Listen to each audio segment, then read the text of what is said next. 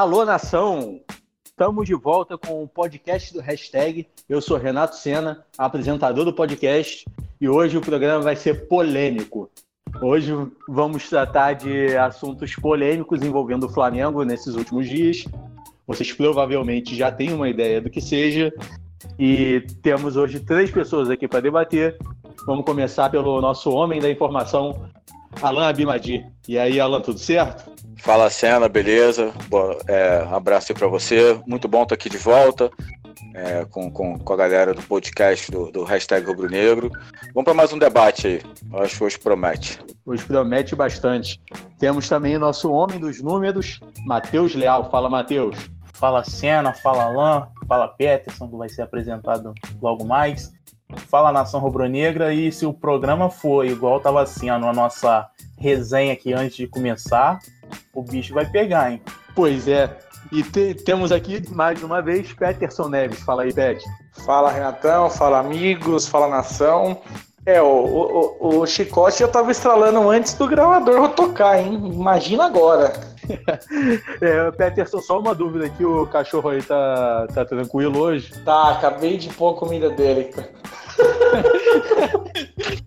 Bom, então a gente vai começar falando hoje sobre é, o Flamengo, a volta do Campeonato Carioca e sobre a postura do Flamengo. A gente montou uma linha do tempo aqui para entender um pouco como é que foi é, desde a paralisação do Campeonato Carioca, um pouco antes até, né, desde a confirmação do primeiro caso de coronavírus no Brasil, e para a gente entender um pouco da postura do Flamengo até é, esse último final de semana e essa polêmica toda que teve envolvendo Botafogo, Fluminense, Prefeitura do Rio de Janeiro.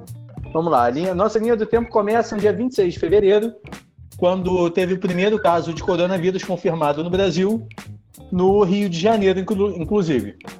O, e aí, Bolsonaro, desde, desde antes, sempre tratou essa pandemia pensando no lado da economia. Né? Ele é, pensava. O Brasil teve um crescimento pequeno do PIB em 2019 e o Bolsonaro, para não perder popularidade, e também pensando na economia do Brasil, queria, é, queria que não tivessem regras de isolamento muito, muito fortes para que isso não afetasse a economia do país. Só que governadores e prefeitos, vendo a situação começar a caso, começar muitos casos, começaram a, criar defesas, a baixar com medidas de restrição e isolamento. No dia 14 de março, Flamengo e Portuguesa se enfrentaram no Maracanã com, é, pela quarta rodada, não, pela terceira rodada da Taça Rio. E foi o último jogo antes da paralisação. Foi inclusive o jogo sem. O último jogo do Flamengo antes da paralisação. Inclusive sem público no estádio. No dia 16 de março, o Flamengo ainda estava com é, planejamento de treinos aberto. Os outros clubes já tinham paralisado seus treinos é, os grandes, principalmente é, Fluminense, Botafogo e Vasco, já tinham paralisado, o Flamengo era o único que ainda não tinha anunciado paralisação. Foi segunda-feira, 16 de março, quando Jorge Jesus testou positivo para o coronavírus. Foi inclusive depois um falso positivo, né? Porque é, ele caiu ali na margem de erro do teste e depois foi é, foi descoberto que ele não estava com coronavírus, mas o primeiro teste deu positivo e aí sim o Flamengo suspendeu as atividades. E no dia 17 de abril, o Flamengo novamente foi o último clube a prorrogar o prazo das férias mais uma vez. É, as férias, todos os outros clubes já tinham prorrogado as férias até 30 de abril, e o Flamengo ainda estava querendo é, voltar aos treinos no dia 21. E essa postura do Flamengo motivou aquela frase do Montenegro, bastante polêmica, de o Flamengo estar preparando uma nova tragédia, dessa vez dentro de campo. Isso dia 17 de abril. No dia 29 de abril, o, o presidente da República, Jair Bolsonaro, sugeriu que o Carioca fosse disputado em Brasília. E aí já já a gente vai chegar questão de Brasília. Brasília já tinha uma situação controlada, mas além disso, Brasília tem um outro componente político fundamental, que é o governador Ibanez Rocha, que é é, torcedor do Flamengo fanático e já manifestou o interesse publicamente de um dia ser presidente do Flamengo. No dia 20, então isso foi no dia 29 de abril e o Flamengo queria voltar aos treinos já no dia seguinte, no dia seguinte não, no dia 1 de maio, é, quando acabassem as férias. Só que os clubes, é, o Rio de Janeiro continuava em restrição, os clubes não puderam voltar e no dia 1 de maio o Flamengo anunciou a demissão de mais de 60 funcionários porque alegou que não teria como pagar os salários desses funcionários. No dia 5 de maio, o Flamengo reduziu o salário dos jogadores em 20%, e no dia seguinte, o clube começou a primeira bateria de testes para o retorno. Nessa primeira bateria de testes foram é, identificados 38 casos positivos entre 293 pessoas testadas. Dentre os testados estavam jogadores, membros da comissão técnica, é, pessoas do departamento de futebol que trabalham no dia a dia e parentes e funcionários de jogadores. Desses 38 casos positivos, três eram jogadores do elenco e também se descobriu que outros seis jogadores tiveram contato com o coronavírus, muito provavelmente nesse tempo de, de férias. Eles tiveram contato, todos assintomáticos é, e já estavam imunes. No dia 8 de maio, a FERJ divulgou o protocolo Jogo Seguro para retorno aos treinos, né? E teve assinatura do protocolo. Dois dos, dos clubes da Série A não se negaram a assinar esse documento, que foram Fluminense e Botafogo. No dia, aí a gente já pula para 19 de maio, presidente do Flamengo, Rodolfo Landim, se reuniu com Bolsonaro em Brasília, naquela reunião com que a gente até já discutiu aqui no podcast do hashtag, junto com o presidente do Vasco, que eles chegaram inclusive a falar sobre levar os treinos para Brasília mais uma vez, e foi uma, uma reunião que teve muitas críticas em relação ao descumprimento do protocolo e também porque a gente viu o, pre, o, presidente do Flamengo, o presidente do Vasco, o presidente da República, inclusive o médico do Flamengo, todos no meio da reunião sem máscara. Isso foi um motivo de muita crítica e também porque foi quatro dias após a segunda a saída do segundo ministro da Saúde durante a pandemia. No dia seguinte, 20 de maio, o Flamengo voltou aos treinos com decretos que proibiam é, os clubes de futebol de treinar, o Flamengo achou uma brecha na lei, dizendo que aquilo não eram treinos, eram é, atividades de fisioterapia com bola. E aí foi nesse dia também que teve o polêmico episódio do, do helicóptero da Globo. No dia 28 de maio, o banco BS2, que era patrocinador master do Flamengo, anunciou que iria deixar o clube a partir do dia 1 de junho, então o Flamengo ficava sem patrocinador master a partir de 1 de junho. Em 15 e 16 de junho, duas reuniões na FERJ definiram a volta do Campeonato Carioca. Foram aquelas reuniões que duraram horas, foram madrugada, dentro, e novamente Botafogo e Fluminense foram contra a volta do Campeonato Carioca. No dia 17 de junho, presidente do Flamengo, Rodolfo Landim, foi de novo a Brasília para ter, uma, ter reuniões com o presidente Jair Bolsonaro e com o governador Ibanez Rocha. No meio disso tudo, o Landim participou da posse do ministro das Comunicações, do Fábio Faria. E no dia 18 de junho, o Bolsonaro assinou a, a medida provisória 984, a tal da medida provisória que mudou a forma de negociação dos direitos de transmissão e a partir da, daí o mandante passa a ter o direito completo da transmissão. Antigamente, é, as empresas, antigamente não, né? Na, na forma anterior, as empresas tinham que negociar com os dois clubes envolvidos na partida. E isso, para o Flamengo, que não tem contrato com a Globo, era de fundamental importância para o clube poder transmitir seus jogos, ainda mais agora sem público nos estádios, para a torcida poder ver seus jogos.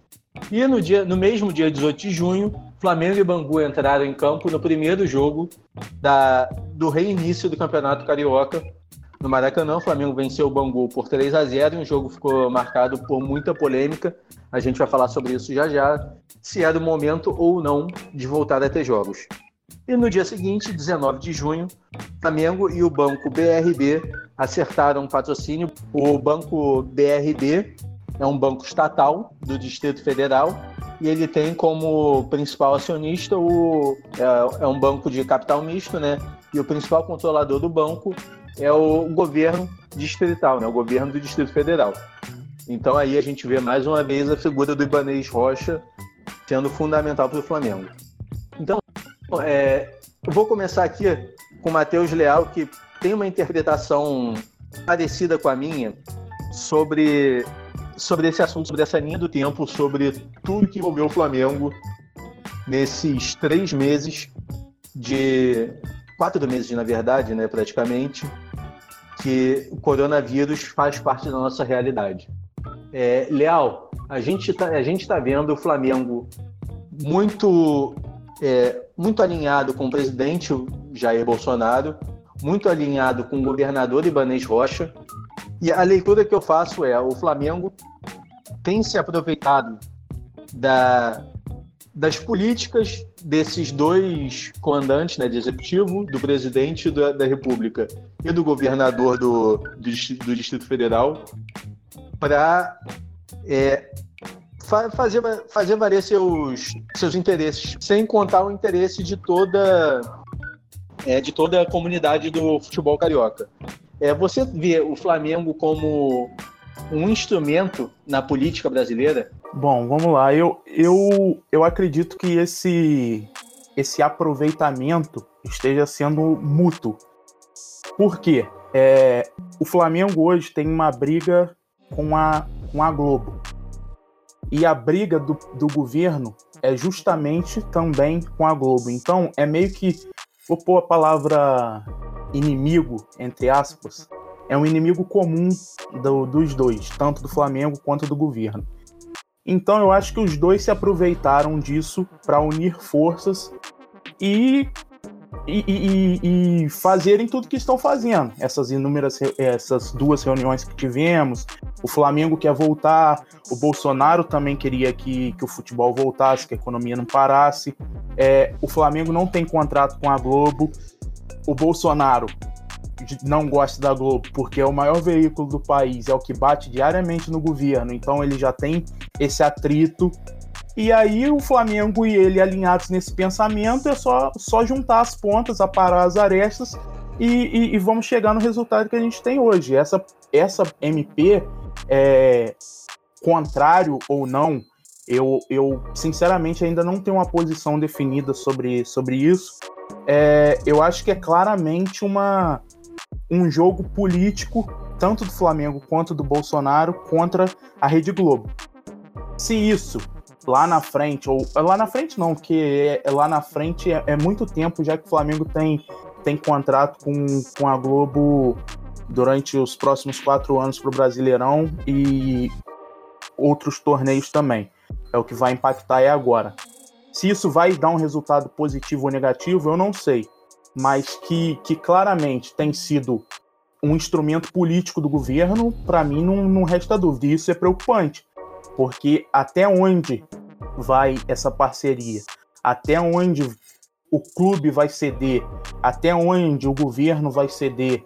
Será que o governo está usando o Flamengo só por conta de interesses próprios e e, e, e, está coincidindo com, com os interesses também do Flamengo. Então é uma é uma é uma relação muito muito preocupante. Assim, para mim, eu acho que a, que a torcida deveria estar menos a torcida compra muito barulho do Flamengo, né? A torcida quer ver o jogo, a torcida quer o Flamengo em campo e tudo mais. Mas eu acho que tínhamos que pensar um pouco mais nisso, pensar mais para frente, pensar nessa relação que é uma relação muito perigosa. Sim, e o Flamengo também, por outro lado, é, vou só complementar aqui essa fala, o Flamengo se aproveitou também do momento político do governador do Rio de Janeiro e do prefeito do Rio de Janeiro, que são dois, é, são dois políticos que, no momento, eles estão envolvidos, ou pelo menos o nome deles, a gestão deles,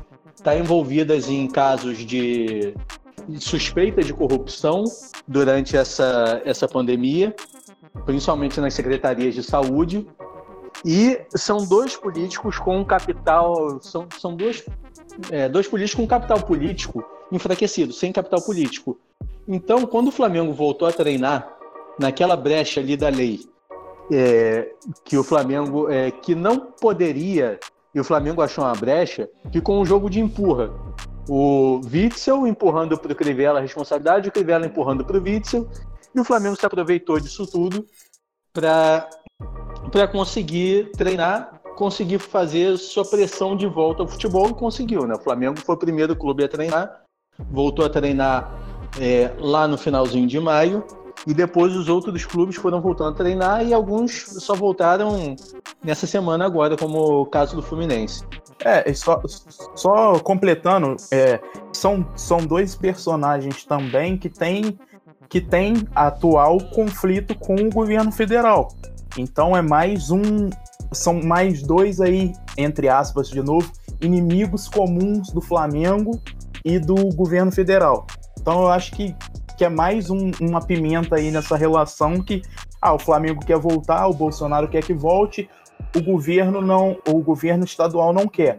Então você se alia ao, ao, ao todo-poderoso e aí você vai encontrando brechas na lei, vai, vai é, é, jogando lenha nessa fogueira. Ah, eu quero voltar, eu quero voltar, você que manda, eu quero voltar. E aí nós estamos vendo, já tivemos até jogo com mais de mil pessoas morrendo diariamente. Perfeito. E Alan, Alan eu acho que discorda um pouquinho da gente, né? Pela, pela resenha pré, pré-programa. pois é, não, não é discordar. É, eu, não ve, eu não vejo as coisas de, de maneira tão tão extrema assim é, em, em, algumas questões que, que foram faladas, né, de, da opinião de vocês, que é a opinião de, de, de muita gente também. É, o Léo agora no final ele até falou que até apimenta um pouco o, o governo estadual, é que seja municipal também, é, ser oposto né, é, do governo federal. Mas só que em relação, por exemplo, à volta de futebol, a, a, a essas questões, é, o futebol só pode voltar com autorização do governo estadual. Prova disso que em São Paulo, em São Paulo precisou o governo é, e também o município autorizarem o retorno dos clubes, é, mesmo com, com a vontade do, do governo federal, né? Então, tipo assim, o que, eu quero é, por que essa observação? É, eu concordo com, com vocês em, em, em termos de é, que, que o, o, Flamengo, o Vasco, que foi lá para Brasília junto, é, pode ter se, se, aproveitado, sim, por exemplo, em questão da, da, da, da MP, que a gente pode ver falar mais à frente, que o, o Flamengo aproveitou que o, o, o, o atual presidente da República vive em conflito com, com, com a Globo, que é a principal emissora. É, isso sim, mas eu, eu acho que, tipo assim, as pessoas até. Existe até uma brincadeira, né, nas redes sociais e tudo, do tal do Flamengo malvadão. Eu acho que é, é, bom a gente deixar claro que, tipo assim, eu não vejo o Flamengo fazendo nada de, de, de, de regular. É, acho que se o Flamengo quer, pensando nele, ou pensando no futebol, pensando no que, no que, no que quer que seja, o Flamengo, para não fazer algo irregular, ele precisa de autorização. Quando precisou de autorização municipal e outra autorização do governo, eu vi, pelo menos, é, a gente viu algumas entrevistas do próprio prefeito do, e do próprio presidente do Flamengo falando que conversaram por diversas vezes, né? Que inclusive o prefeito do Rio ficou maravilhado com, com, com o protocolo que o Flamengo fez, falando até que tudo, tudo que eles tinham de ideia para poder liberar era, era até menos do que o Flamengo já estava fazendo. Em relação ao governo federal, acho que é a mesma coisa. O, Flamengo, essa ideia da. E aí é uma informação, tá? Informação que eu tenho. É, essa questão, eu já tinha conversado até, eu não sei se foi com o Peterson é, ou com o Mohamed, eu tinha conversado um tempo atrás sobre essa questão da, da, da MP, é, que o Flamengo já está querendo, já estava querendo isso, já tem, não é de agora, já é um tempo. Essa ideia do Flamengo já vem de meses atrás. É, e a ida do, do presidente do Flamengo, a informação que eu tinha é que a ida dele para Brasília, um dos principais motivos era para apresentar e para convencer o, o, o, governo federal, né, o presidente, no caso, de, de autorizar é, SMP. Essa é uma ideia que já vinha, é, repito, de meses. É, ano passado já, já era falado isso. Isso não é uma coisa que surgiu agora. Né? inclusive, eu acho que a pandemia atrapalhou né, nessas negociações, senão isso já poderia estar sendo discutido, já, ter, já teria sido discutido há, há, tempos atrás, a ideia da informação que eu tinha, que é essa ideia de, de, discutir isso. Tanto que quando surgiu o papo de Amazon lá em fevereiro, né, em janeiro, não me recordo, mas foi no início do ano, já, já, já havia comentário, já haviam, já haviam comentários que um dos principais motivos do Flamengo ter se aproximado da Amazon é porque era a ideia de, de, de, transmissão quando fosse mandante. Isso era uma conversa de meses atrás, não é de agora, né? É, isso, com certeza, o Flamengo forçou a barra, com certeza se aproveitou do, do, do, do, atrito entre o presidente e, e, e a atual detentora, por exemplo, dos direitos de transmissão, porque o Flamengo dos clubes grandes é o único que não tem um contrato e é só para o estadual, então talvez por isso a pressa de, de, ter, de, de ter sido feito às pressas. Eu não posso afirmar, mas provavelmente ou possivelmente é, com uma ideia do, do, do, do, presidente da República de, de afetar, né, de, de provocar, ou sei lá qual termo, é, a, a principal emissora do país mas, tipo assim, é, é, não é uma coisa que foi feita. Ah, vamos criar alguma coisa para atingir. Isso é informação, é, é, é, é, um, é, é, algo que já vinha sendo discutido há meses, antes da pandemia, antes disso tudo. A gente pode entrar no mérito da forma que foi feito, também concordo que acho que não, não era assim que era para ter sido feito, mas voltando ao ponto do, do, do da pandemia, do, dos encontros, eu acho que o clube deveria fazer, ter esses encontros de, de qualquer forma.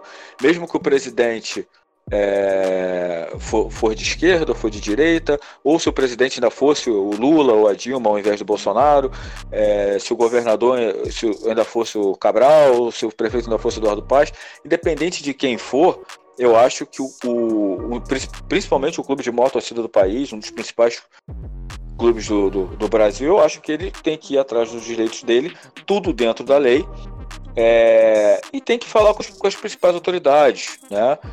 É, a gente está vendo aí agora, por exemplo, sem querer sair, um pouco, sair muito do assunto, que o Flamengo falou, conversou, conversou, conversou com o governador do Rio de Janeiro. A gente não sabe nem se o governador do Rio de Janeiro vai se manter, porque vai ter uma votação é, para impeachment. É, já, tem, já tem deputado dizendo é, contra, depois falando que não foi bem assim, contra a, a, a prorrogação do, do, do, contrato do Flamengo e do Fluminense é, da concessão do Maracanã.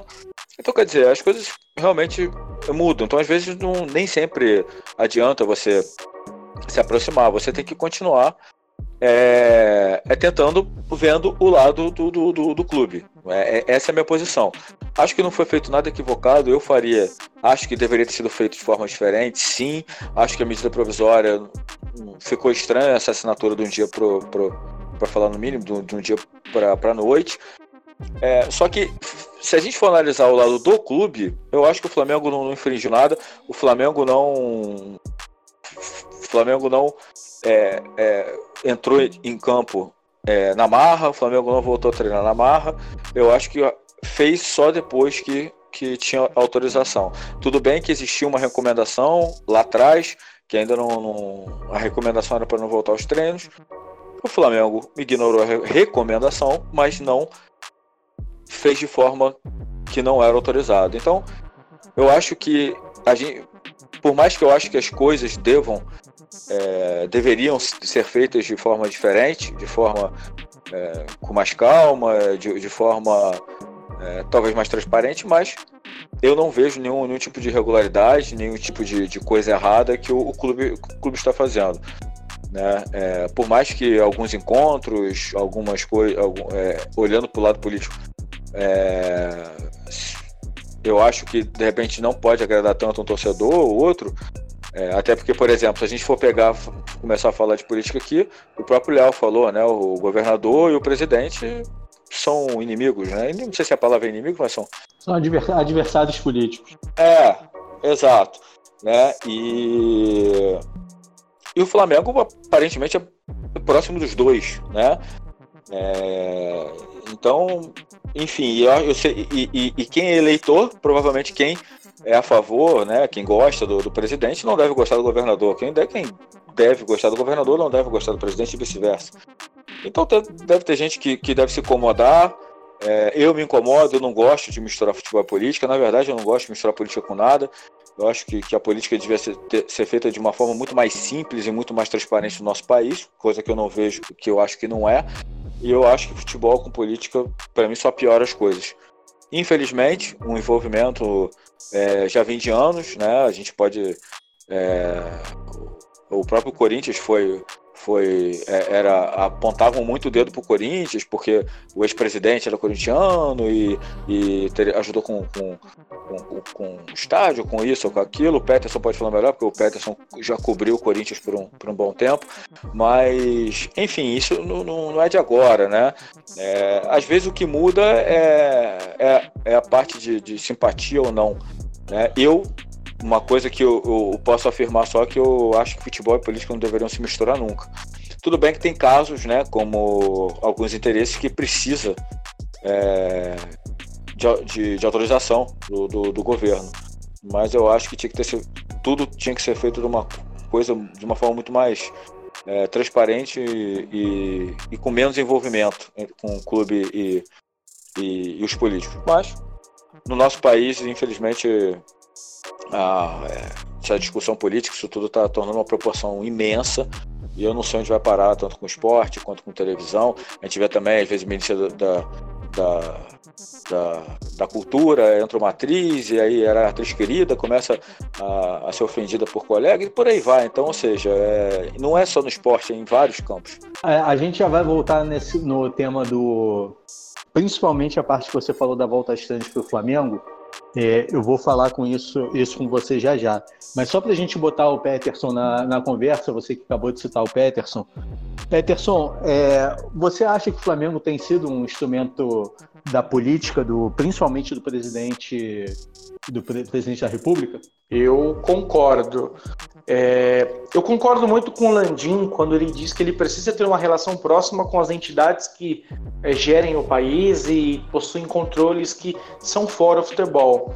É, mas eu vejo que o Flamengo foi usado como instrumento político para um ataque ao Grupo Globo, porque o governo Bolsonaro declaradamente, né, e você pode ver isso através das redes sociais do presidente, é contrária à, à forma como a emissora trabalha o jornalismo dela em cima da política é, nacional. Só que o Flamengo não é nenhum bobo, né? Eu acredito que o Flamengo sabe sim que está sendo usado e viu como uma oportunidade para poder casar com a ideia de ter a sociedade, de ter o direito de transmissão dos jogos, que já é um assunto que vem sendo discutido há muito tempo. O Alan mesmo me comentou isso ano passado, quando saiu a medida e lembrou para mim dessa história.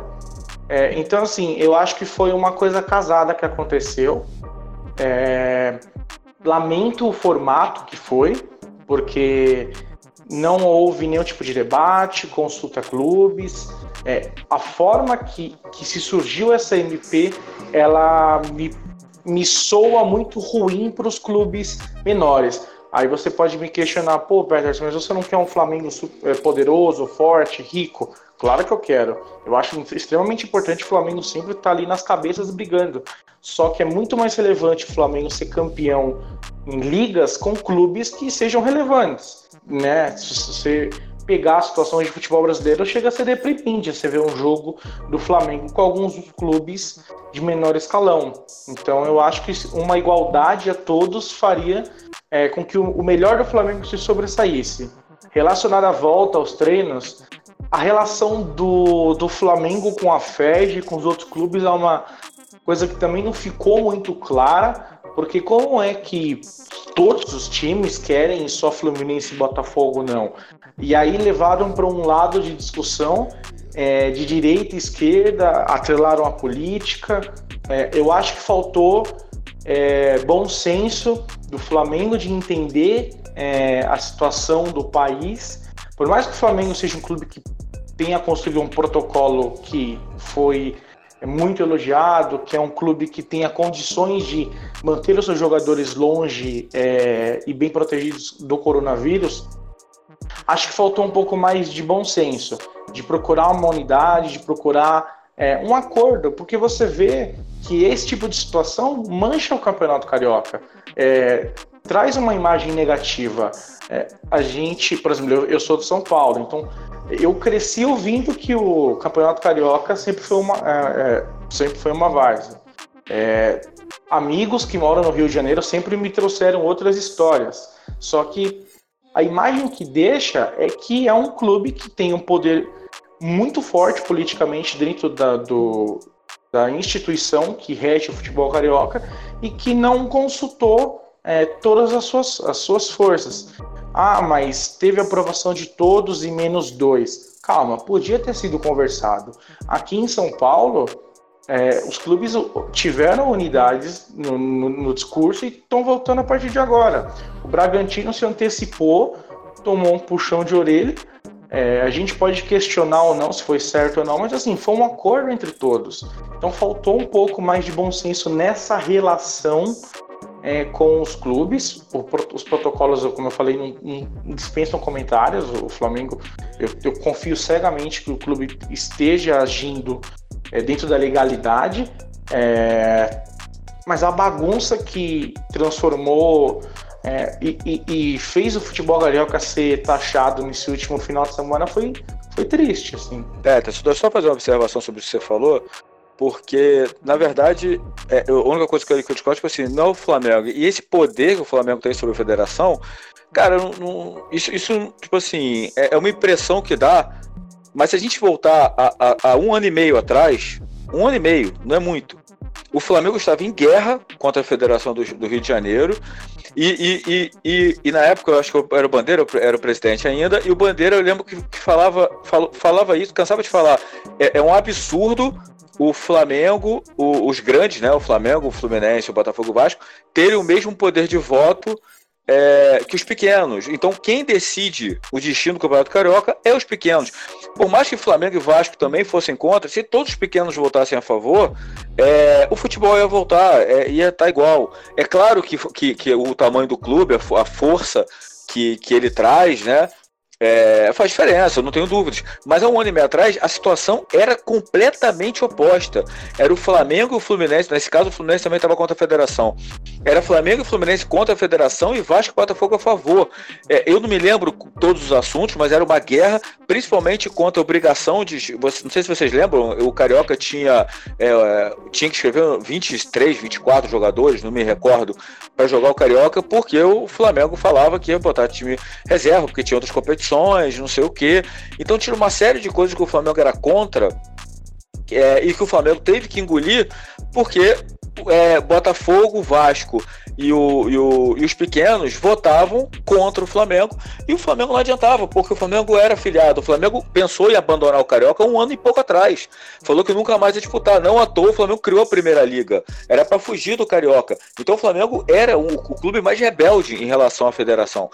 É, e os pequenos, por ter serem a maioria, votavam sempre contra a federação, porque tem a ajuda da federação. É, e o Flamengo se deu mal por anos. Então, tipo assim, nem é. Isso aí não é uma coisa nova, isso é uma coisa que acontece de anos. É, como eu, por exemplo, se eu fosse dar minha opinião, eu acho absurdo. Como eu acho que você prender, por isso que eu acho que, infelizmente, os clubes brasileiros não têm união. É, e vão se ferrar por isso. Porque já era para ter uma liga há muito tempo. Só que a gente volta lá na Copa União de 87, onde os clubes se uniram e agora, para falar que o Flamengo não é, não é campeão de 87, aparece um presidente ou outro, aparece um ou outro. Só que, tipo assim, isso é uma prova de falta de união. Então, isso é uma coisa histórica, não é uma coisa recente, não é de agora.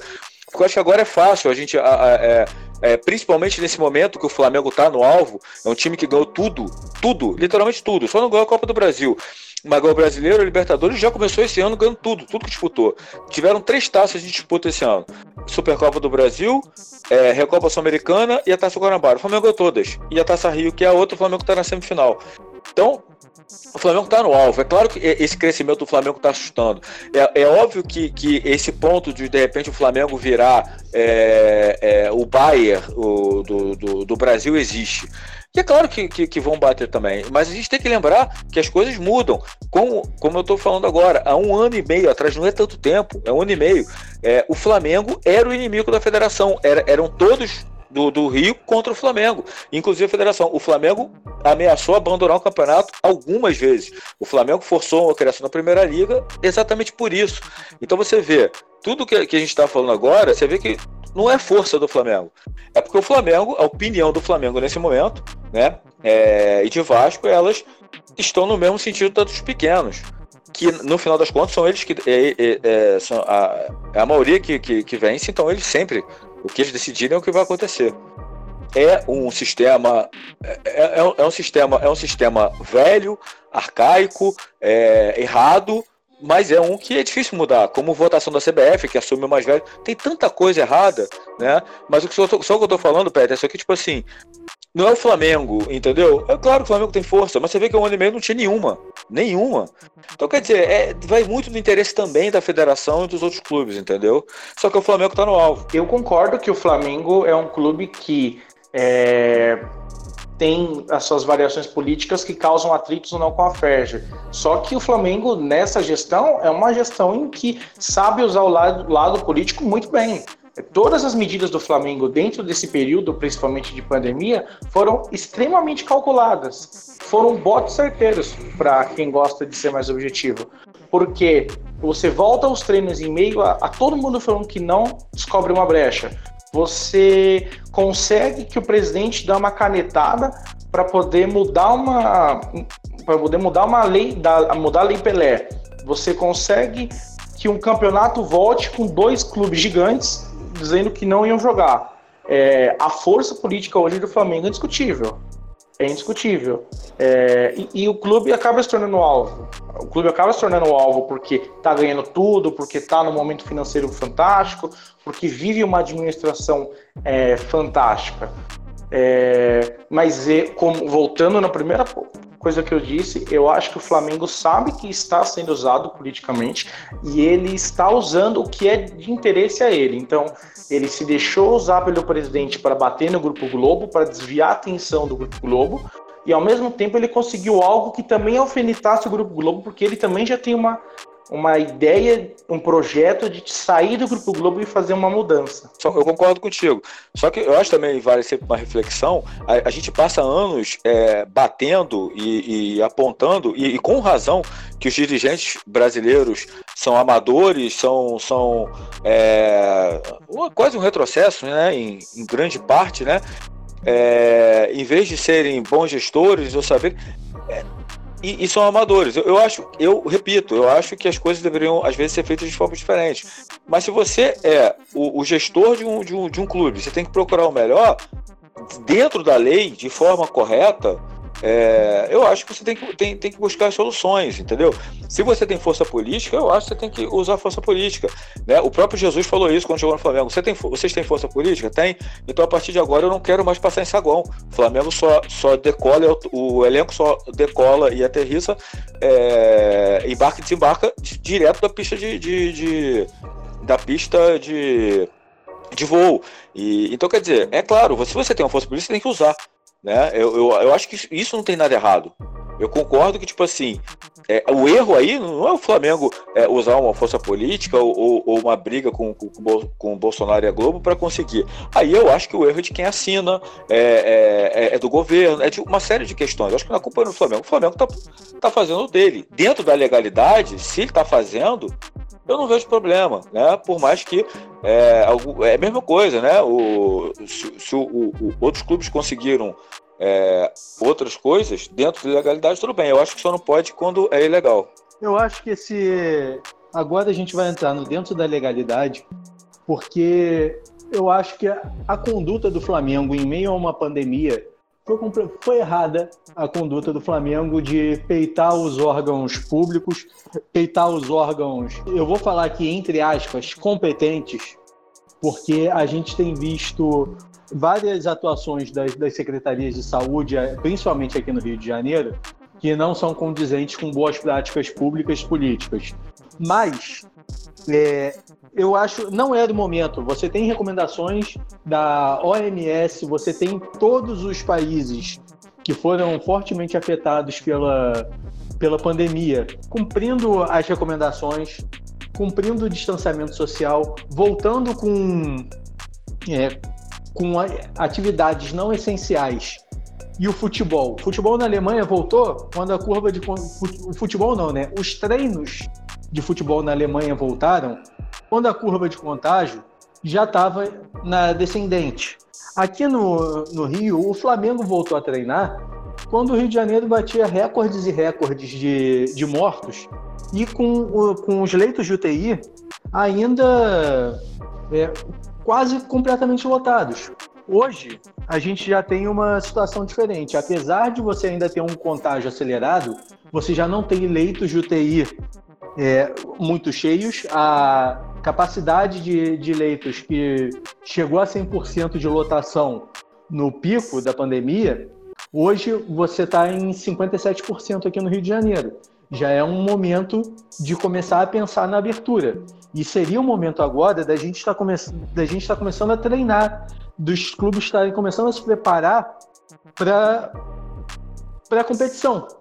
Eu acho que não era agora o momento da gente já estar tá tendo um campeonato carioca com clubes que nem chegaram a treinar e aí cria essa bagunça inteira.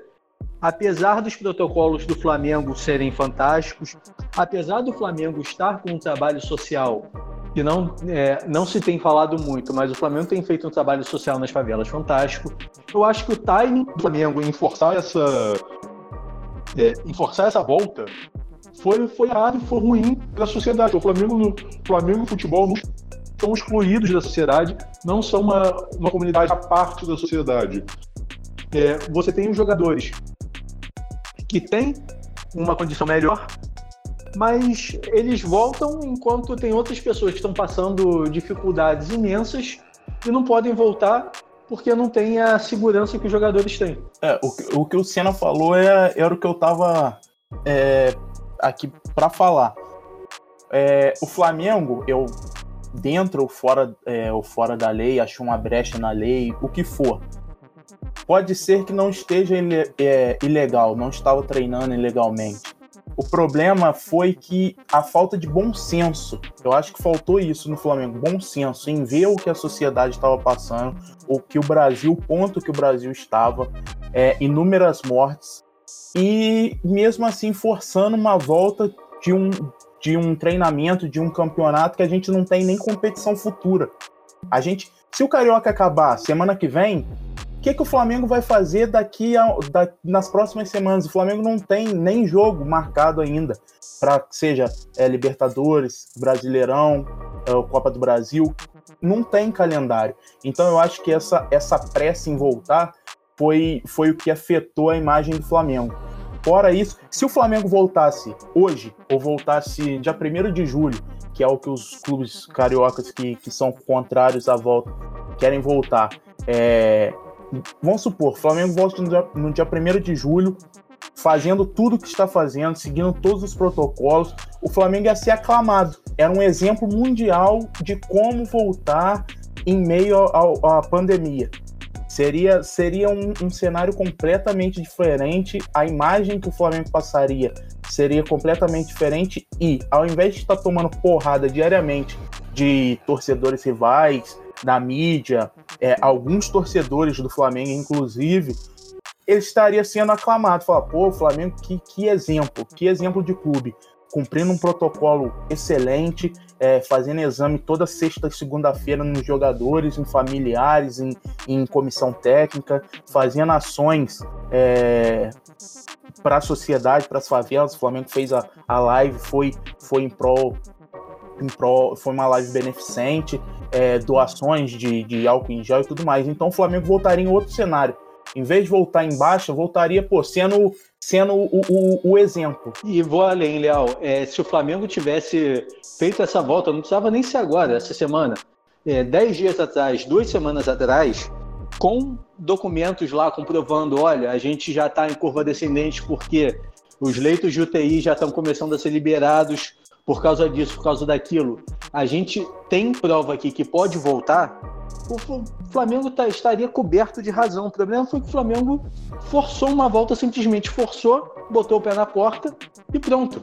É, o que eu, o, eu acho que a crítica em si não vem nem do, dos treinamentos do Flamengo, porque a gente está vendo que estão tá, sendo da, da melhor maneira possível. A crítica em si tá, tem, tá sendo é, pelo time, pelo, por não ligar pro, por que está em volta, por não pensar no outro, entendeu? Eu acho que, que tá aí. Se demora mais um pouquinho, coisa de, sei lá, 20 dias para voltar a treinar, seria um cenário completamente diferente, onde era o exemplo a ser seguido e não o, o, o malvadão, como o Alan citou aí. É, e, e você vê que, assim, é, não houve um zelo pela imagem do clube, porque, assim, é, quem, quem porrada é o clube. O dirigente é citado, mas amanhã o dirigente vai embora. Daqui 10 anos, é, eu vou falar que o Flamengo voltou a treinar no meio de uma pandemia. Não vou falar que o Landim mandou, o Marcos Braz mandou, o Jorge Jesus mandou. É, foi uma falta de cuidado com a própria imagem. Porque tomar esse tipo de porrada pública não, não é benéfico. Ah, mas tá seguindo tudo? Beleza, mas assim, era necessário. Igual o Leal falou, custava esperar 10, 15 dias? Ia mudar o que se tivesse voltado a treinar 10 de junho, 15 de junho, 20 de junho? É, o time do Flamengo é um time que está muito acima de todos dentro do Campeonato Carioca. A desculpa de querer deixar o time alinhado, afinado para quando voltar, é uma desculpa que, assim, está muito alinhado com algum discurso que não é sobre o zelo da imagem do clube. Alan, você como advogado, como é que você viu essa volta do Flamengo é, achando brecha no, no decreto? Ah, é, vamos lá. É, eu, eu, a gente já, já falou sobre esse assunto aqui em alguns podcasts passados. É, em todos eu falei que achava que sempre achei cedo é, o retorno do Flamengo. Achei, a, a, sempre achei que poderia é, aguardar um pouco. Isso sim, né? Em relação a preservar a imagem, eu, eu, concordo, mas eu acho que iam dar um jeito de, de bater no Flamengo, nesse atual momento no Flamengo, de qualquer jeito. Né? E se fosse outro clube com resultados que o, que o Flamengo está trazendo, provavelmente esse clube seria, é, por parte da, é, da mídia, né? porque além de advogado, também sou jornalista, então eu me incluo nela. É, eu acho que seria é, exaltada ao extremo, né? É... Concordo com o time. É... Só que eu, eu acho que vale ressaltar também um, um, um, uma outra questão, né? Que me, fez me fez refletir. O, o Landim ele foi em alguns programas de televisão e ele tem insistido muito é, que acha que o Flamengo poderia, deveria, né, ou poderia ser exemplo para vários outros setores da, da sociedade. Eu sempre falei que achei precipitado, né? É, mas também faço o meu meia-culpa. Eu nunca, é, quando o Flamengo pensou em voltar, quando o Flamengo é, falava que já estava pronto para voltar, eu não, tinha conhecimento do, do, do, de como seria o retorno, do protocolo, como seria. E eu acho que um ponto também que a gente tem que ouvir, ouvir da voz também são os principais interessados, que são os jogadores. Né? É quase unânime, todos dizem que se sentem muito mais seguros, não só jogadores do Flamengo, já vi de outros clubes que já retornaram, que se sentem muito mais seguros é, é, com tudo que, que, o clube oferece. É, eu vi uma entrevista, desculpa, eu esqueci o nome agora, foi de algum, foi de, foi de um jogador, se eu não me engano, do Boa Vista. Eu não vou me lembrar. Eu, eu, então é difícil falar porque realmente eu vi, mas eu não me lembro o nome do jogador. E que falou a mesma coisa, que falou que é, o protocolo, com a ajuda da FERJ que o clube está fazendo, ele se sente muito mais seguro e todos os jogadores estão satisfeitos. Então, eu acho que tirando a questão do timing, é, eu vendo que os clubes que voltaram, não vou empreender no Flamengo, os clubes que voltaram antes, eles não tiveram nenhum novo caso de, de jogador infectado ou de qualquer membro da comissão técnica e, e etc. Funcionários, não teve. Então o que acontece? Talvez esse protocolo realmente seja algo que poderia ser utilizado em vários setores, inclusive na, na, na, na na televisão, é, em, aonde desce para ser utilizado, né?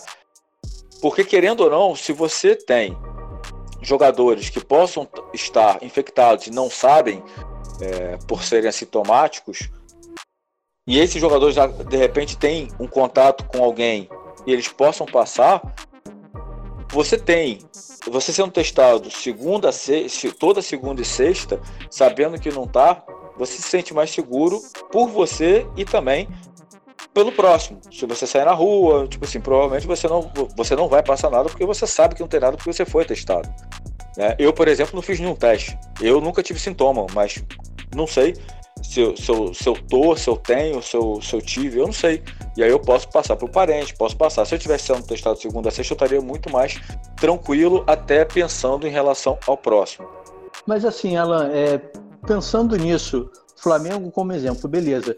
Mas quem, que, que setores, que empresas, é, qual parcela da população teria uma condição de seguir um protocolo como esse do Flamengo, por exemplo, de testar todos os funcionários, todos os envolvidos duas vezes por semana, e a gente sabe que no sistema público de saúde você não tem teste para isso, teria que comprar. Você tem várias empresas que estão é, pedindo, entrando em linhas de crédito, porque é, caiu bastante o poder de consumo do brasileiro nesse momento.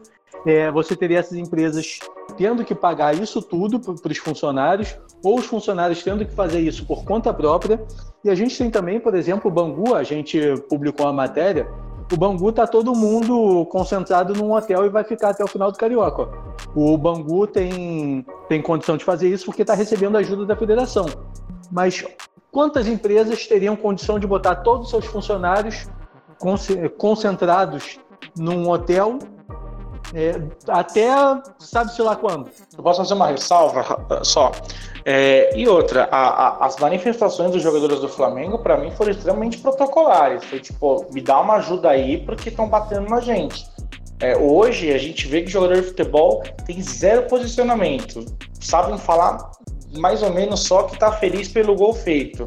É, não, não vi nenhuma manifestação em que eu falei, putz, os caras estão seguros mesmo com o Flamengo. Para mim foi extremamente protocolar. Então, Peterson, é, em relação a, a, essa, essas manifestações, eu vi de, de outros clubes e, e, do, e do, tipo assim, é, é claro que hoje o jogador ele é muito.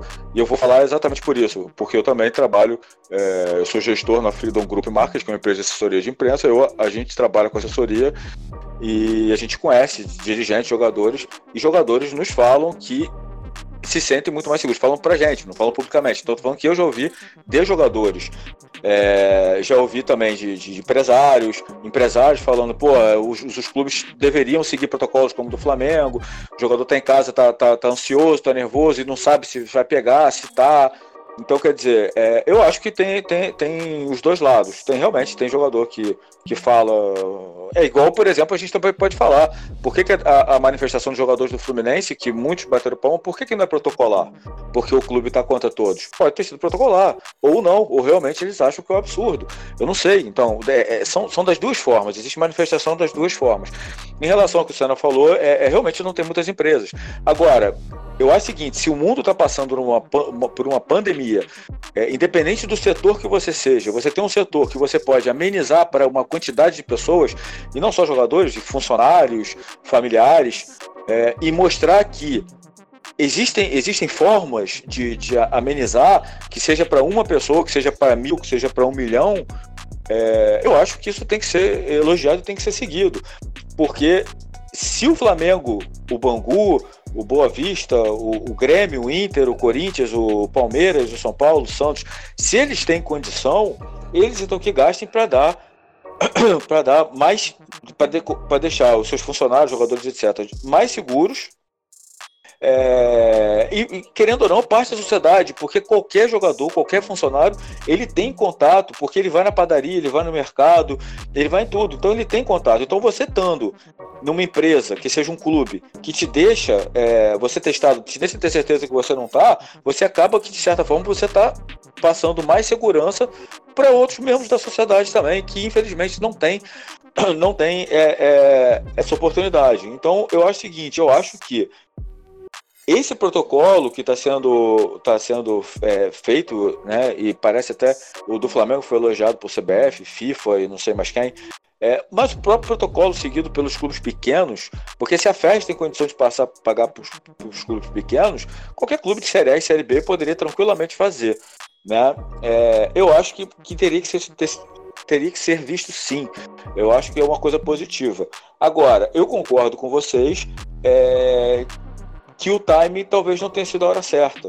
Por mais que de repente internamente é, o Flamengo e a Federação, com em poder do protocolo, eles talvez tivessem a certeza que se voltassem iam deixar todo mundo mais seguro, realmente a gente não tinha, né? E só um, um, mais uma questão, o, o, o Léo falou um, um ponto aí de, de ah, porque sem data futura.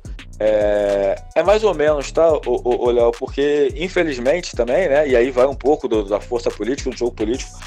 Informação que eu tenho é que é, eles têm ideia, sim. Isso não é falado publicamente, mas a CBF fala pro, pro Flamengo, pros clubes que vão lá. Ó, a gente deve voltar de tal, sim. Quando eu falei infelizmente é porque eu não duvido que isso vai ser, e aí sim, alguns clubes vão ser prejudicados, quer dizer, muitos, né? E eu não duvido, a gente está acostumado com, com o futebol brasileiro, como é que é, eu não duvido que a CBF vire e faça igual aconteceu aí com, com a FERJ, por exemplo, vira e fala, olha, é, vamos começar dia 10 de julho. E dane-se, entendeu? Os futebolistas nem voltaram. Não vai acontecer, não tô falando que não tem informação nenhuma que vai voltar no começo de julho, não, tá, gente? Eu só tô dando uma informação que eu não duvido que isso vai acontecer de uma hora para outra. Entendeu? É, é, por isso que eu falei, infelizmente. Tem data futura, isso eu, eu tenho certeza, porque essa semana eu conversei com uma pessoa da Comebol, eu até trouxe, é, trouxe no meu Twitter a informação. A Comebol se planeja para voltar, inclusive aprovou o protocolo deles, protocolo de segurança de volta aos trens, aeroportos na semana passada. E só que o que, que me falaram? Se é, deixarem a gente voltar em agosto, a gente volta em agosto. Se voltar em setembro, a gente volta em setembro, e assim sucessivamente. Eu, só que tanto a CBF quanto a Comebol, eles trabalham com uma data. E a data que é até pública isso, que é setembro. Calendário de setembro até fim de janeiro de 2021. Só que vamos o, o Carioca, se eu não me engano, teria mais cinco datas. Próxima rodada, é, cinco datas, não é? Então, é, cinco no máximo. Isso, pode ser três, cinco no máximo. Vamos supor que joguem as cinco, sendo final de semana e, e, meio de semana. Isso daria no máximo aí três semanas. Então, no meio de julho, a gente já teria acabado o Carioca. E ficaríamos mais um mês e meio sem calendário, entendeu? Então foi o que eu falei, não, não precisava dessa, dessa pressa, não tendo esse, esse calendário final aí das principais competições em vias de retorno, assim, público. Então, para a gente fechar esse assunto aqui, é, temos unanimidade que o timing do Flamengo foi, foi errado, né? O timing do Flamengo de voltar aos treinos foi errado e que os, mas que os protocolos é, seguidos pelo Flamengo e até pela federação são os ideais e deveriam, num, num mundo ideal, ser seguidos por todas as esferas da sociedade. Então, vamos para o próximo ponto, que é, agora vamos falar sobre a MP 9, 984, não é o número? 984. A medida, a medida provisória que alterou a forma de negociação de direitos autorais é, em partida de direito, direito de transmissão, né, em partida de futebol. É, hoje eu conversei com Pablo Maneiros, que é advogado e também ele é sócio conselheiro do Flamengo, e ele falou um pouco sobre a tramitação dessa, dessa medida provisória, que vocês vão ouvir ele falando aí em relação a é, se, esse, esse assunto deveria ser tratado em medida provisória ou não. E aí, depois que o Pablo falar, eu vou pedir também a informação, a opinião do Alan, que é um também é formado em direito, né? Também é advogado e acho que tem mais é, propriedade para falar no assunto do que a gente. Vamos ouvir o Pablo falando rapidinho.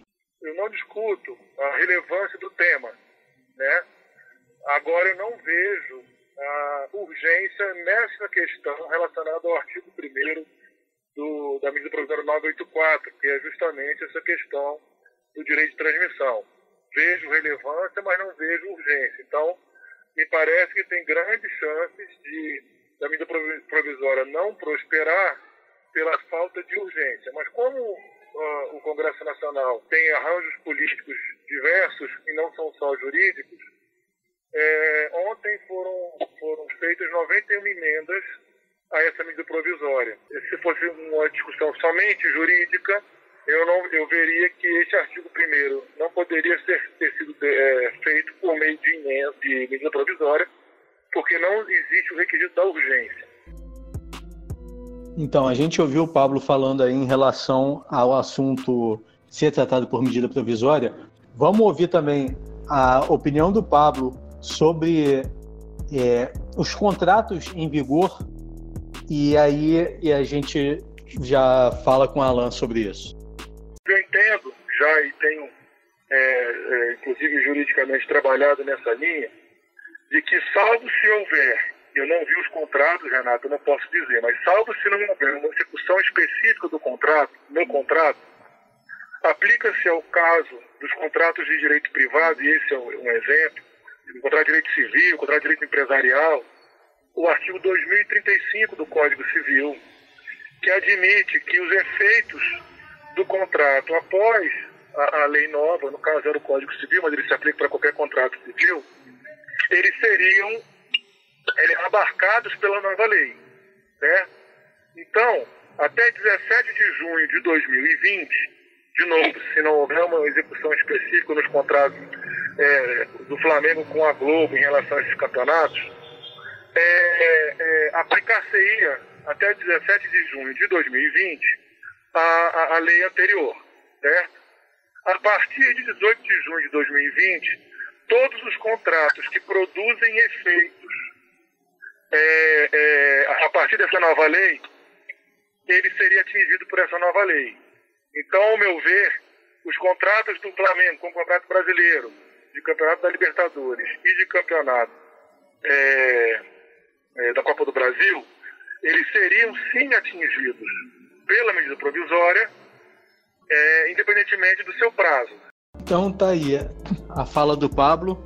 É, ele acredita que o assunto, esse assunto específico de transmissão não deveria ser tratado em medida provisória e isso, inclusive, pode ser derrubado no Congresso e acredita que o, o contrato ele afeta, ele passa por cima, contrato não, né? A medida provisória ela passa por cima dos contratos que já existem. Eu vou vou perguntar para você, Alan, é, qual a sua interpretação nesses dois pontos do, da MP? É, então, Sena, eu concordo com, com o que foi falado pelo Dr. Malheiros. A gente tem um pensamento, uma visão é, jurídica bem parecida. Eu concordo que isso não deveria ter sido feito através de MP. É, também facilita isso cair, isso é, a medida ser derrubada. É, eu acho que a forma que foi feita eu estou de acordo com ele. Em relação a, a essa discussão que está tendo muito grande, se o, o, o, Flamengo, como mandante, se ele pode passar o jogo ou não, no meu entendimento, é, eu não sou especialista, é, em, nunca fui especialista em, em, direito esportivo, mas eu já li e já estudei um pouco sobre o, so, so, sobre o assunto, né? É, eu acredito que sim, o Flamengo pode passar a partida quando for mandante. Né? Eu acho que a, a MP 984, no meu entendimento, ela autoriza o Flamengo a passar partidas do Campeonato Carioca em que ele for mandante. Ou até negociar com qualquer outro veículo é, que tenha o direito de. de é, que possa ter, passar a ter o direito de transmiti-las. Né? Eu acho que os contratos cele, celebrados do, dos demais clubes, né? Com, com a Globo, falando do Campeonato Carioca especificamente, é, que a Globo é detentora do, dos direitos de todos os outros, dos outros clubes, é, eu acho que é, elas geram efeitos apenas entre as partes. É, como o Flamengo não é parte é, é, desses contratos da Globo com os demais clubes, eu não vislumbro, não vejo uma forma que a Globo poderia impedir o, o Flamengo de, de, exercer o direito que foi conferido é, através da medida provisória para passar a partida, né? E também não vejo nenhuma afronta ao artigo 5 da Constituição, né, que, que preserva o, o ato jurídico perfeito. É... Então, no, no, meu entender, concordando com, com o doutor Malheiros, é, eu acho que o Flamengo pode, se nada acontecer até o próximo jogo do Flamengo, que ele for o mandante do Carioca, eu acho que o Flamengo tem direito sim de transmitir o jogo pela Flá TV ou negociando é, com uma outra emissora, se for o caso. É, repito, se nada acontecer até lá, né, se a medida é, continuar da forma que está. É, e, então, é, esse é, é meu ponto de vista. Em relação à maneira que foi, que foi feito, eu também concordo que, com, com ele, que eu acho que é, não, deveria, não deveria ser através de, um, de uma medida provisória, de um, de um dia para a noite, né, uma determinação, até porque não é um assunto simples, é um, é um caso bem mais complexo, os clubes têm é, contratos, tinham outros interesses, então eu acho que isso tudo tinha que ser discutido de uma outra forma. É, então, no, quase toda, na, na, totalidade eu concordo com o que o Dr. Malheiros falou. Né? No meu entendimento, é, não, não deveria ser através do MP, e sim, é, uma vez que já existe a MP 984, o Flamengo sendo mandante, eu acho que ele tem direito de transmitir o seu jogo ou de negociar a partida com, com qualquer outro canal. E só explicando o pessoal de casa, a medida provisória ela tem validade de 60 dias, prorrogáveis por mais 60, não é isso, Alain? Exato, exatamente. E aí, depois desses 120 dias, se ela for prorrogada, é, né, depois dos primeiros 60 dias, se ela for prorrogada, você tem um prazo de 120 dias que ela precisa ser votada no Congresso. Se ela não for votada, cai a medida provisória, e ela sendo votada e aprovada, aí vira lei, é, vai para a assinatura do presidente e vira lei. Então, é, o Flamengo ainda. E ainda. Isso ainda vai, vai rolar muita coisa, né? Porque hoje o presidente do Bahia hoje já divulgou 91 emendas que foram feitas a essa medida provisória. Então a gente provavelmente vai ter a discussão que deveria ter tido, é, que deveria ter tido para fazer a mudança na lei, né? A gente vai ter essa discussão. Pode sair um Frankenstein daí, pode sair uma coisa completamente é, nova e pode não acontecer nada também. Pode, podem cair tudo e não ser votado nada. E só para explicar por que que isso Perfeito. E, e, aí, só para explicar por que, que esse, esse tema foi tratado na medida provisória, é, a medida provisória, na verdade, ela serviu para é, os clubes menor, de menor investimento poderem contratar jogadores com prazo de. É, com contratos de 30 dias, contratos curtos, para poder encerrar os estaduais, porque não, não faria sentido. É, na lei, o tempo mínimo de contrato que um jogador poderia ter era de 90 dias. Não faria sentido você assinar com um jogador por 90 dias para jogar cinco jogos e o cara passa ali cinco semanas no clube e depois fica mais dois meses recebendo salário sem, sem jogos. Então foi por isso que teve a medida provisória e no meio disso o Bolsonaro aproveitou para encaixar isso daí, dar alfinetada na Globo e beneficiar o Flamengo. É, agora, em questão em relação a, a quem isso afeta. É, eu e Peterson, a gente já teve essa discussão com o Alan. Eu quero saber primeiro a opinião do, do Leal. Leal, você acha que é, quem vão ser os maiores beneficiados com relação a isso tudo? Os clubes de maior torcida, como Corinthians, Flamengo, Palmeiras, ou os clubes de, é, de menor torcida, de menor investimento, que agora é, podem passar a ter um poder maior de negociação e inclusive com formação de blocos. É, eu até no, no, na primeira discussão do programa disse que ainda não tinha uma, uma opinião muito formada sobre, porque eu preciso ver como é que vai, vai ser o andamento dessas negociações. Até o primeiro momento, nesse a, hoje, eu acho que essa medida provisória beneficia mais quem tem maior torcida como já é de fato o que acontece hoje. Flamengo, Corinthians, por exemplo, eles ganham mais porque eles têm maior torcida, eles têm maior audiência e assim vão vão continuar, vai continuar acontecendo. Então, é, é, as emissoras vão pagar mais para o Flamengo do que pagariam para um CSA, por exemplo. Só que eu vi um argumento do, do, até do presidente do Bahia falando sobre isso, sobre é, é, será que as, o que, que as emissoras vão fazer se o, se o vão continuar no, no CSA, se o CSA, por exemplo, vai receber o Flamengo. Então é, é a chance do CSA lucrar aí, sabe? No jogo grande.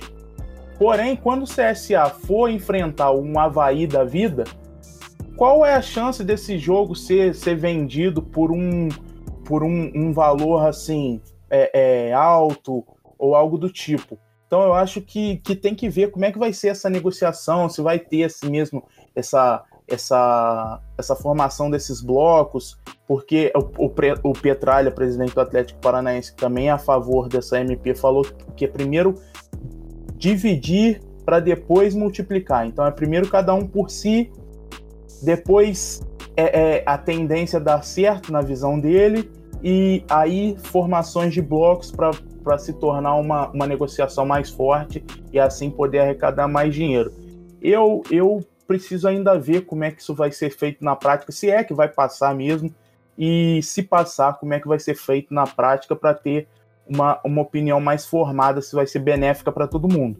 Hoje, eu acredito que quem tem mais ganha mais e quem tem menos ganha menos, igual a gente a gente já vê há muito tempo e talvez essa, essa disparidade financeira aumente ainda mais. E, e você tocou num ponto da fala do Petralha, é, primeiro dividir, botar o cada um por si para depois unir. É, Alan, você no começo do programa falou da, da Copa União de 87, e aí eu cito também Clube dos 13, Primeira Liga, é, momentos de união dos clubes brasileiros que acabaram ruindo é, por divergências políticas internas dos próprios clubes brasileiros. Mas você, é, você tem uma visão otimista dessa MP em relação a clubes de menor investimento, certo? É, certo, eu concordo. É, primeiro que eu já, eu já falei, tipo assim, é, o, a, a, MP é, ela, ela não tira o direito dos clubes continuarem negociando da forma que estão negociando, entendeu? Se quiserem continuar negociando os direitos dela com, com, com a mesma TV, é, vendendo o campeonato inteiro, né? Claro, no caso que ela for mandante, é, eu acho que você abre um leque para mais um tipo de negociação. É claro que, que eu, eu concordo muito com, com o que o Léo falou ali, que não dá muito para a gente ter uma opinião é, assim, isso vai beneficiar todos, isso vai prejudicar todos, vai beneficiar alguns, vai prejudicar. É, ainda é muito, muito complexo, porque é, vai depender muito de, de, se vai haver blocos de negociação, se não vai. Eu, eu acho que o clube pequeno que souber é, negociar, ele também pode tirar vantagem, porque querendo ou não, é, a, a, Globo, a Globo que, que, que, é detedora, ela paga, mas ela não paga tanto assim para os clubes grandes. É claro que na teoria, é, o, o, no, no, combo, né, de repente paga mais no pacote, por exemplo, para a partida do CSA contra o Havaí, porque ela vai estar num, num, num combo geral, do que o CSA conseguiria com vendendo essa partida avulsa, né? Só que também, dependendo de como o, o CSA negociar, é, a gente está falando CSA, mas o CSA nem está muito nisso, porque o CSA é, caiu, né? Então ele não vai estar na Série A. Mas que fosse o Atlético Goianiense, é, o Atlético Goianiense pode ter uma briga para comprar o jogo dela como mandante contra Flamengo, é, Corinthians e Palmeiras, por exemplo. E ela fala: Olha, eu quero esse valor aqui bem acima e te dou de lambuja aí minha partida contra o. Você botar no Premier, onde você quiser, minha partida contra o, o, o Red Bull. É, enfim, é, vai depender muito da forma de negociar. Eu sou sempre a favor de abrir leque. Eu, eu, eu, eu não, não sou favorável de, de monopólio. É, mas eu não consigo cravar nem afirmar. Acho que ninguém pode afirmar ou cravar é, que isso vai beneficiar é, ou prejudicar os grandes, os pequenos, enfim. Eu acho que você tendo um leque maior, ainda mais com, com a possibilidade de, de negociar com o Facebook, com, com algum aplicativo, a questão do streaming. Então, eu acho que você tendo um leque maior, né, eu acho que você pode é, ter mais independência e pode conseguir vantagens financeiras. Claro que em bloco melhor ainda, mas eu vejo como, principalmente os clubes que, que se veem é, com mais dificuldade, né, porque reclamam que ah, tem muita desigualdade na divisão de cotas. Talvez esses, esses se unindo, eles consigam um, um valor grande. E eu acho que vai abrir sim uma, uma forte concorrência, porque você vendendo, por exemplo, a Record não tem dinheiro para. Talvez tenha, enfim. Quem sou eu para falar quem tem e não tem?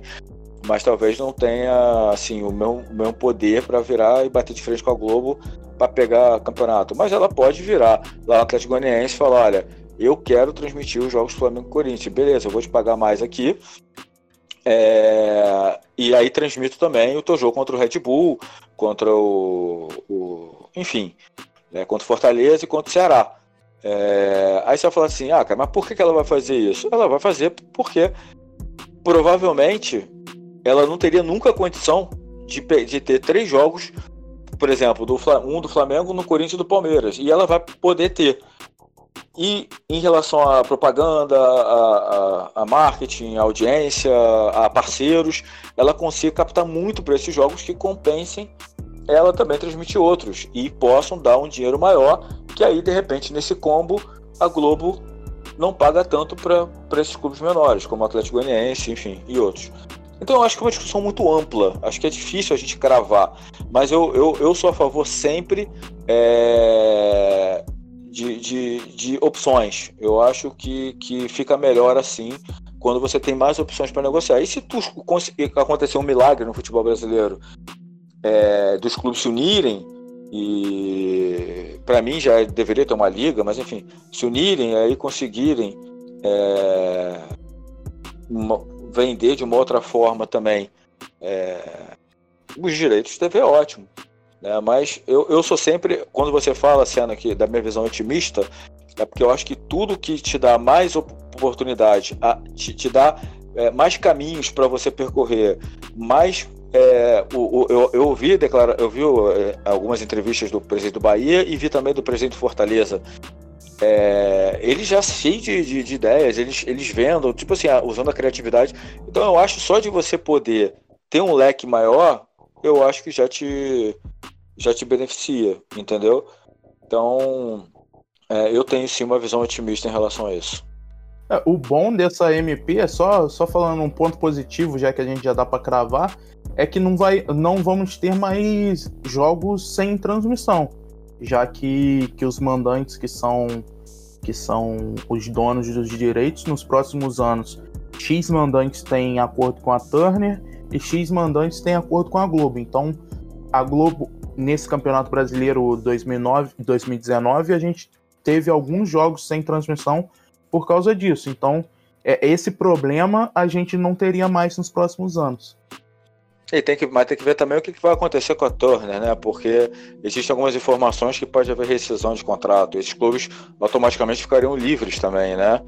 É, é assunto para manga, mas é, alguns problemas, é, existem algumas questões aí de, de Turner com, com, com o clube em relação a atrasos de pagamento, possível rescisão de contrato. Então, ainda tem essa, essa questão aí que pode até fazer que clubes que já tenham assinado com a Turner se interessar ainda mais, né? Ou não, né? Mas para fazer um contraponto ao otimismo do Alan, é, inclusive para mais uma vez discordar do Alan, eu, a gente já teve essa conversa é, internamente algumas vezes.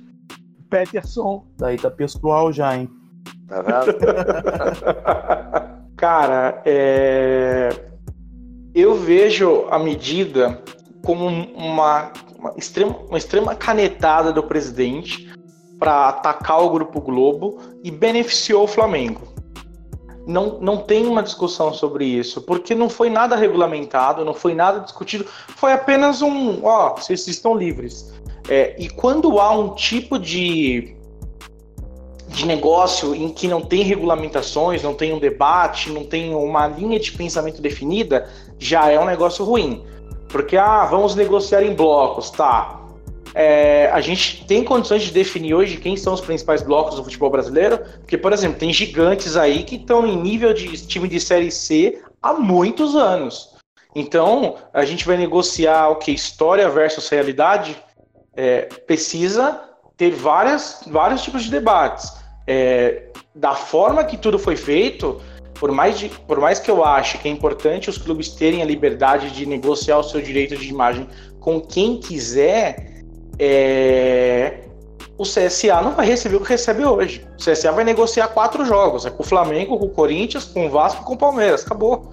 Acabou. O, o, com todo o respeito ao CSA, o CSA tem quatro jogos relevantes no Brasileirão e o resto são jogos que ele vai penar para vender. Vai ter que aceitar qualquer caixa de banana para poder não ficar no prejuízo. É... Não. Na, uma, uma, medida sem um tipo de debate regulamentação ela, é um problema muito sério. Porque, por exemplo, o Flamengo não está no patamar do São Paulo, por exemplo. Mas historicamente são clubes gigantes. Então, é, o São Paulo, sem oferecer algo atrativo, não vai querer ficar muito atrás do Flamengo. E o Flamengo, por hoje ser uma potência, vai querer receber o mesmo que o São Paulo recebe. Então, é, uma medida em que você começa a, a fantasiar blocos, para mim não vai dar certo. É, eu, eu vejo com muito bons olhos esses clubes como Bahia, Fortaleza encherem, se animarem com essa possibilidade, só que quando definirem a tabela e eles verem a realidade, é um negócio muito sério. Agora, se dessa medida surgir o nascimento de uma liga em que preze pela igualdade de todos, para que é, o CSA receba o que, por exemplo, o Flamengo vai receber, ou que haja uma igualdade de pagamentos para todos no início do campeonato e que ao fim se pague baseado no seu desempenho, já é uma outra discussão. É, da forma que foi essa, essa MP, ela foi inconstitucional e ela não abriu espaço para debate com ninguém, só beneficiou os gigantes. E aí é um problema, como eu falei no começo aqui do, do podcast. É, é lógico que eu quero o Flamengo um time poderoso, o Flamengo campeão de tudo, o Flamengo extremamente imponente no futebol brasileiro. Mas que futebol brasileiro a gente vai estar encarando de realidade? Porque hoje é bizarra a diferença do Flamengo para os outros times. É, assim, é assustadora, para ser bem sincero.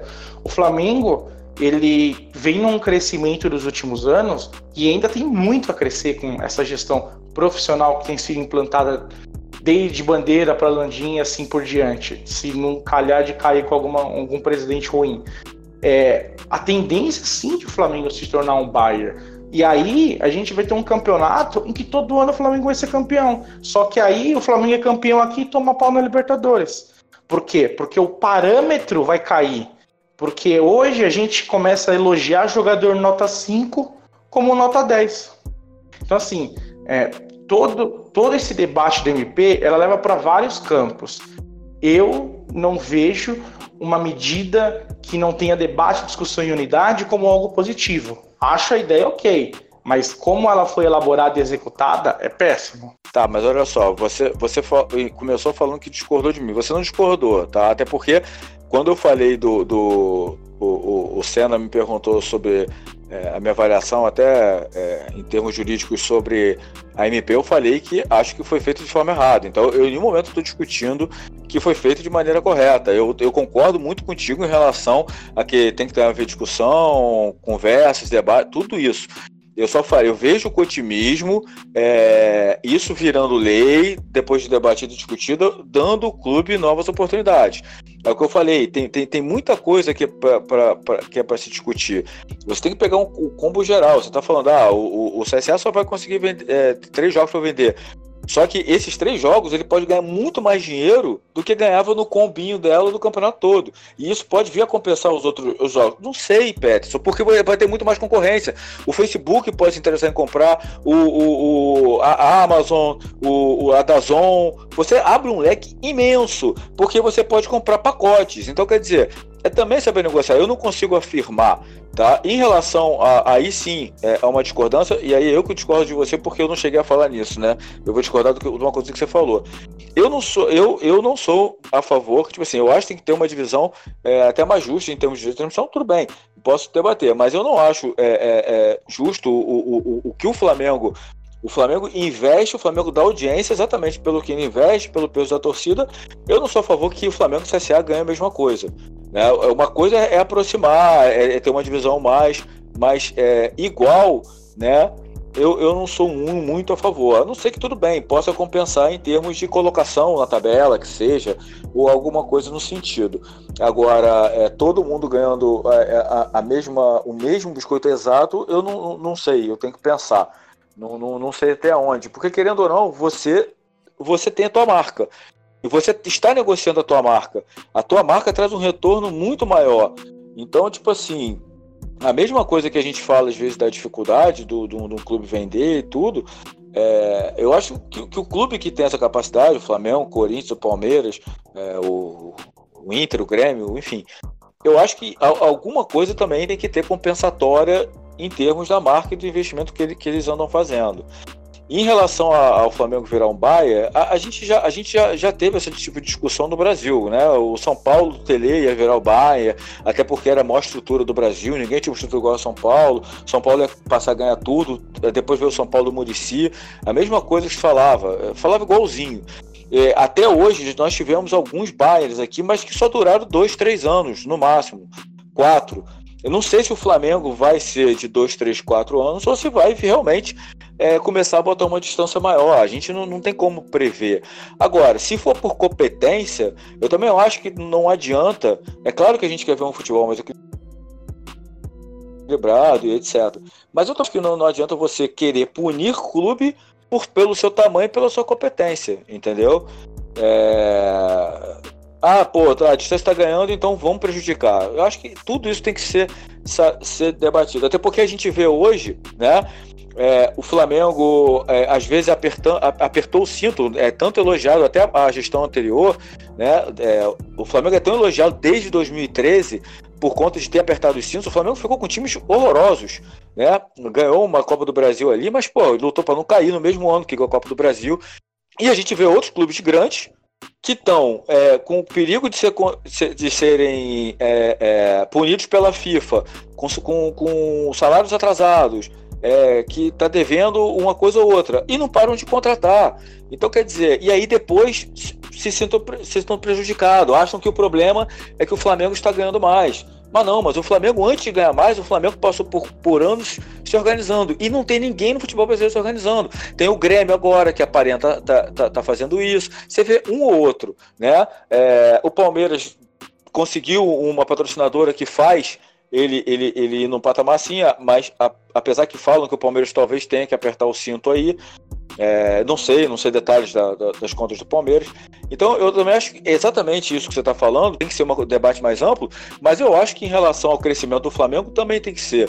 Eu, eu, eu, eu acho que muita gente, né, a gente vê aí, às vezes, mídia, torcedores, a, achando que é, o crescimento do Flamengo vai prejudicar o futebol. E uma coisa que, que foi bem feita e bem trabalhada, talvez siga, é, é, é seja tratada como se fosse algo errado. E não é. O Flamengo não, não, não, tem que ser responsabilizado por algo ruim. Não, o Flamengo tem que ser exemplo. Porque tem vários times com, com força como o Flamengo. Entendeu? Que poderiam estar. Tá. Se, se Corinthians, Palmeiras, Vasco, é, São Paulo, que são os clubes de maior torcida do Brasil, é, assim, junto após o Flamengo. Se esses clubes fossem 100% organizados, tivessem um pensamento como o Flamengo teve um tempo atrás, eles teriam toda. To, e, e, até porque ganho de televisão é, é, perto, o Corinthians, então, por exemplo, é essa mesma coisa que o Flamengo, em termos de, de, televisão de patrocínio. Então, cara, basta também se organizarem. Eu acho que não, não é só o, o Flamengo se distanciar, não é o Flamengo. Palmeiras, São Paulo, Corinthians, Vasco, eles têm a mesma capacidade do Flamengo em tudo, em audiência, em, em, em buscar parceiros. Agora, não é da forma que muitos têm feito. Então, quer dizer, eu acho que sim, é muito mais amplo. Mas eu acho que não, não dá para apontar só para o Flamengo como falo, né? Como se fosse o Flamengo fosse o malvadão. E não é. O Flamengo passou muito aperto. Eu acho que a gente tem, tem que reconhecer. E concordo, é uma discussão muito mais ampla. Mas que eu acho que você tendo mais tudo que você tem mais leque, você tem, tem mais é, possibilidades, eu, eu acho, vejo com uma visão mais otimista, só isso. Não, eu, eu concordo com você. Quanto mais leque para debate, para você é, ter a, a, oferta de mercado para valorizar a marca é importante. Só que assim, uma medida que foi regulamentada numa canetada sem nenhum tipo de debate, ela não pode ser positiva. Ela pode ter uma ideia de ser positiva, mas sem um tipo de debate não tem. Ah, é, todos os clubes que você, que você citou são clubes grandes. Agora vamos falar de CSA, vamos falar de Goiás, vamos falar de Vila Nova, vamos falar de é, Brasil de Pelotas. Esses clubes, cara, eles vivem de contratos extremamente amarradinhos. Eu, eu, eu, de novo, acho que se a MP gerar uma liga em que haja uma igualdade entre todos e desses todos sobressaem quem é o melhor, que é o mais organizado, como é o Flamengo hoje, você traz um poder de equilíbrio e de qualidade para o futebol brasileiro. Não adianta eu só querer o, o Flamengo, o Vasco, o Fluminense se recuperando, ou grande, ou com muito dinheiro, e o futebol brasileiro só uma porcaria. Porque você não tem, você perde parâmetro. Hoje o futebol brasileiro virou essa várzea porque não tem, não tem como competir com o clube europeu. O Flamengo foi jogar o Mundial, o Flamengo fez um jogo fantástico, mas todo mundo quer tirar uma, uma em cima porque perdeu. Perdeu no acaso. E o Flamengo, é, você vê como essa discussão da MP ela, ela é tão gigantesca. A gente está falando de Mundial de Clube já. Mas é, a capacidade que o Flamengo tem, tem e teve de se organizar de 2013 para cá não é a mesma que o CSA tem, não é a mesma que o Goiás tem. Ah, mas é força loca local. O Flamengo é um time nacional. O Flamengo recebe milhões de vários lugares. É, eu acho que se entra uma lei como foi toda é, montada agora, não tem nada de positivo. Gente, esse papo tá muito bom, esse papo é amplo, como o Peterson falou a gente estava falando de campeonato brasileiro, saímos para falar mundial, Liverpool. Infelizmente, temos que encerrar aqui. É, estamos tentando trazer uma pessoa é, bem, bem conceituada para falar sobre esse assunto. Se tudo der certo, teremos um podcast especial sobre isso. Mas agora a gente tem que encerrar porque o, o tempo o tempo urge É, vou começar aqui a despedida pelo Matheus Leal. Valeu, Leal. Muito obrigado aí pela participação. Valeu, Senna. Valeu, Alan. Valeu, Peterson. Valeu a todo mundo que é, ouviu a gente até aqui. E como eu disse no começo do, do programa, né, se, se fosse acalorado como foi o nosso debate anterior, o programa prometia. E prometeu e cumpriu. Tá aí muito debate, muita discussão e semana que vem a gente volta com mais com mais Flamengo. Valeu, Leal. E agora o, os dois responsáveis por esse debate acalorado. Peterson, muito obrigado. Valeu, valeu Renatão, valeu Alan, valeu Leal. Eu acho que esse debate ele é sadio. É, eu sou um cara que sempre me preocupo com, com, com o poder do Flamengo, com o time que está crescendo, o time que está se estruturando e sendo uma referência até no mundo né? Só que eu me preocupo com o entorno, né? Se o entorno dá a condição de que o Flamengo seja muito maior do que ele é, é mais relevante do que hoje a gente tem essa série de times que vivem de história, mas que são clubes praticamente falidos, né? Então acho que esse debate sempre é sadio e quem ganha sempre é o futebol, o Flamengo e o torcedor que vai poder ter mais argumentos para debater no boteco. Beleza, valeu, Peterson. Vai, e terminar com a Alana, né, para ter a palavra final. O cara que todo mundo discordou no programa vai ter a palavra final. Então, Alan, muito obrigado. Suas considerações finais, por favor, já que você hoje foi três contra um. É, pois é, mas algumas coisas vocês concordam, mas falam que discordam só para pegar no meu pé. Não, vai... Mas valeu, Senna. Foi um prazer participar de mais um podcast do hashtag. É, agradecer aí o, ao Peterson, ao Léo e a você ao debate, é, que como o Peterson falou, é sempre sadio. É, uma coisa a gente tem é, em comum, e todos concordam, somos completamente apaixonados por futebol e por tudo que, que envolve a ele, e isso nos leva a, a debater mesmo, às vezes a gente até perde é, o tempo, a hora, a gente vai falando, nem vê o tempo falar, porque é, é algo que, que, a gente gosta muito, que a gente acha até que anda um pouco carente por conta da, da, da pandemia, né? Nada melhor do que o, futebol voltando, né? Pelo menos a gente já consegue ver alguns campeonatos, Premier League, é, alguns campeonatos, o campeonato alemão, a gente consegue já ver alguns jogos que realmente, é, na minha visão, o mundo fica muito melhor com, com, com futebol. E um agradecimento especial para a galera que, que tem acompanhado a gente nas redes sociais, lá na, do, do, hashtag, no, no, Twitter, no Instagram, no Facebook e até no Spotify. Galera que está curtindo o podcast, eu tenho recebido é, um retorno bem legal. É, algumas pessoas vieram falar que ouviram os nossos, nossos outros podcasts e, e gostaram muito. Então continue aí prestigiando que a gente faz isso também com todo carinho para todos vocês. Tá bom? Valeu, valeu Senna, valeu Petro, valeu Leal, até a próxima. Valeu, Alan. Obrigado, obrigado a todos por esse debate de alto nível aqui. Obrigado a você que nos assistiu até agora. Voltamos na semana que vem. E sempre lembrando, sigam o hashtag no Twitter, no Facebook, no Instagram, no, no Spotify, nos outros agregadores de podcast, o Google, qualquer outro que você acompanhe. E também deixar aqui por último um agradecimento especial ao Dr. Pablo Malheiros, que participou hoje é, do, do programa e contribuiu bastante. Muito obrigado. Vejo vocês na semana que vem.